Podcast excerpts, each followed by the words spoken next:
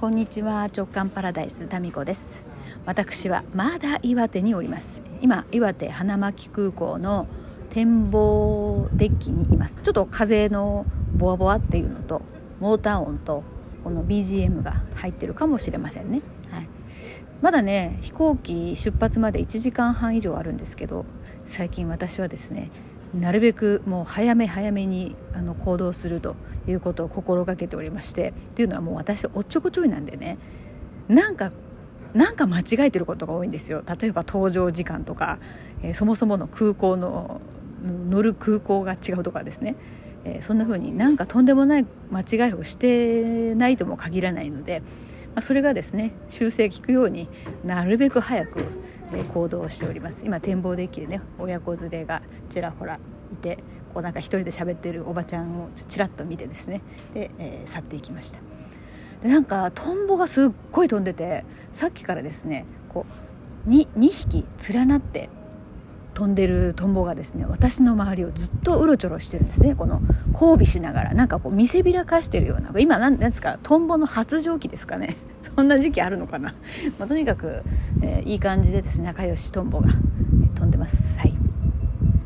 あれ蜂じゃないかな。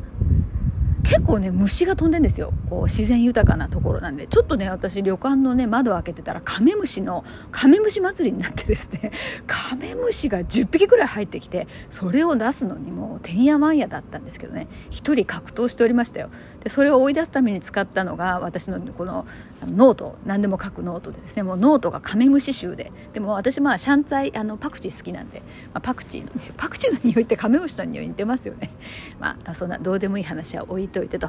まあ、このね花巻の旅、まあ、非常にあのいい旅でございました。いやそもそもね天気予報では3日間とも雨だったんですよ。しかしもう1日たりとも雨は降らず。まあ、パラパラと降ったのは初日でしたけどでももう傘いらないぐらいでしたね。で昨日もいい感じのこう曇り。で今日はですねもうこの秋の本当に見事な空で気持ちがいいです風が。はい。で今日はですねもうせっかくこのね、えー、いい天気だったので花巻温泉の周りのこう自然道を散策しようと思ってですね運動靴それでそれでもうほら運動靴も履いてえー、でサングラスもしてさあ出ようと。でホテルの入り口を出ようとしたらですね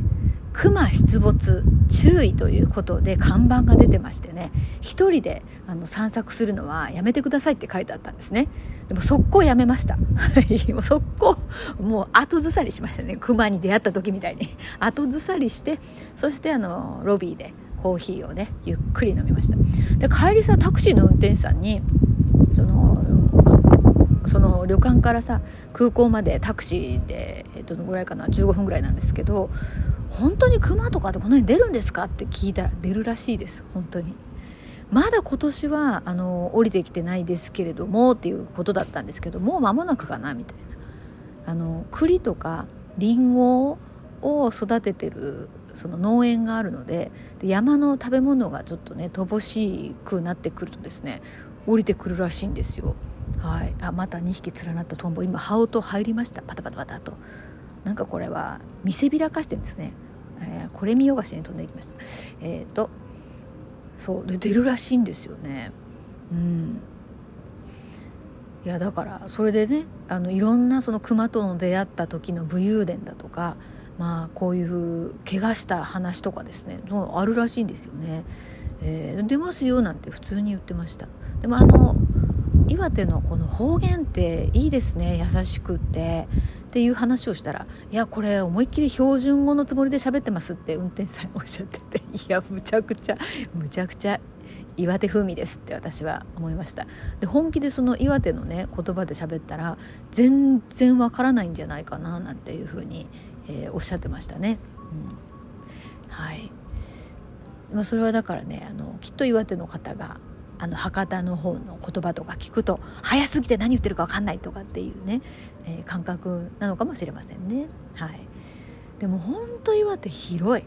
で駅と駅のね距離感がねもうちょっと普通の私がまあ普通のっていうか私の今までの感覚と全然違う、まあ、これ運転手さんも言ってました。皆さん驚かれるそうなんですよ。だから一駅ってまあねなんか場所によっては歩けるじゃないですか。東京都内とかそうですよね。歩けますよね。でもね全然もう歩ける距離じゃないらしいです。はい。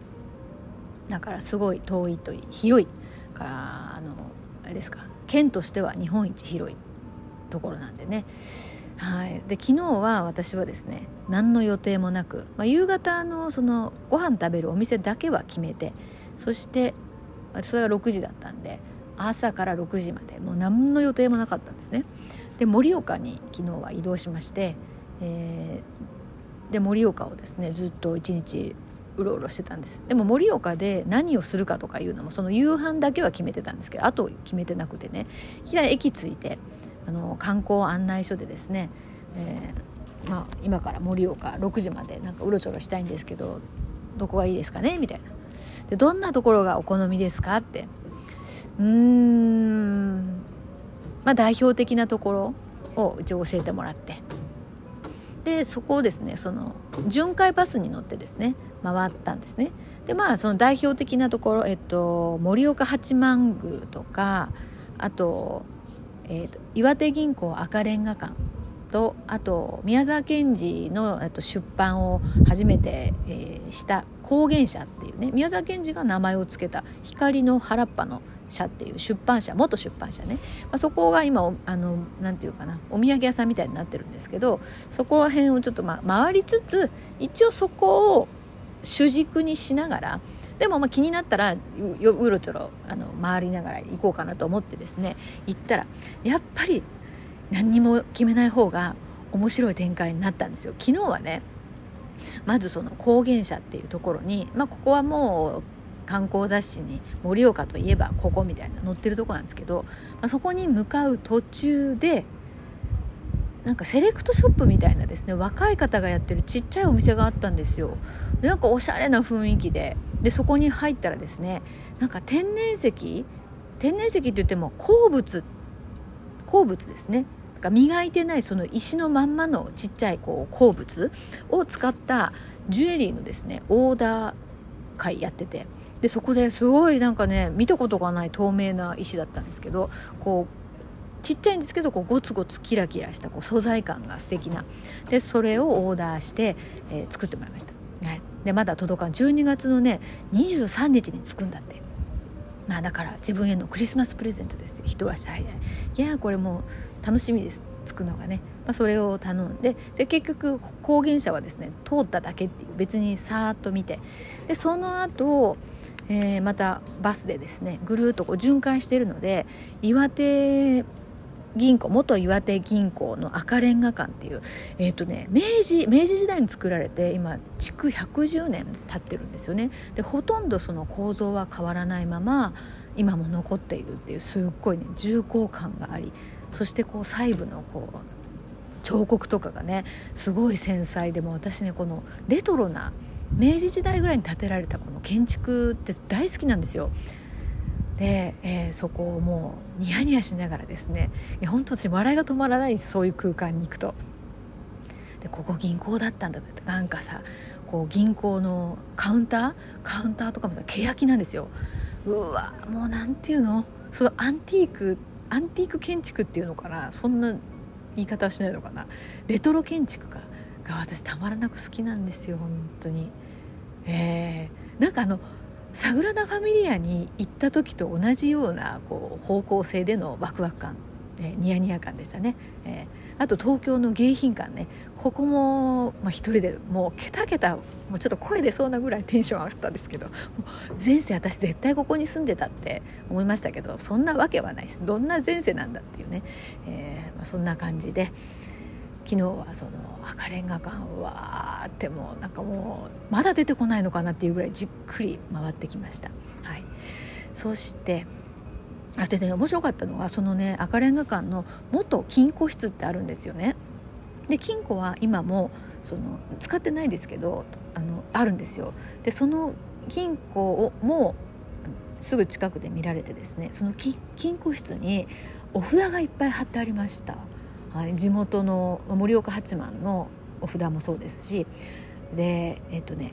桜山神社っていうのかな。あまあ神社がこう貼ってあってですね。で私この貼ってあるこの桜山神社ってどこなんだろうってちょっと気になったんですよ。それでその銀行のね見た後あの赤レンガ館見た後ですねこの神社って近くにあるんですかっていうふうに聞いたらすぐ近くですっていうことであの多分氏神様的な感じなんでしょうね。で行ってきたんですよ。でなんかすっごいそこが良くてそう観光雑誌に載ってないんですけどなんかねすごいパワーを感じたんですよね。なんか華やかさとかパワーとかなんかすごい力強い感じもして。でそこで、えっと、お参りして。で帰ろうとした時になんかね斜め左後ろぐらいからなんかこう呼ばれるような感じがしたんですよ。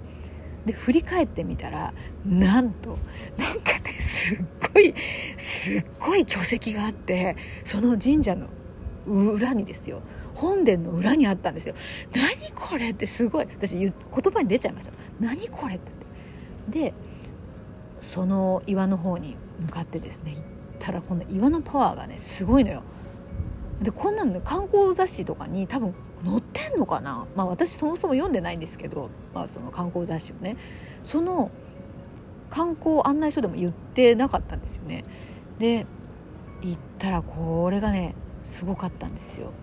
で斜めのところにこうドーンと座ってるんですけどこれが地震でも何でもね落ちないってことでその参拝にね来た地元の方に聞いたらですね落ちない岩ってことで受験生の方とかに人気があるパワースポットらしいです。はい、でそこであのお参りしてそこでもしばらくですねニヤニヤしながら写真を撮ってまいりましたあということでその写真をねアイコンに載せておきますんで、はい、ちょっとパワーを皆さんも感じてみてくださいということであの昨日の盛岡の話まだあるんですけど、まあ、一旦ここで終わります。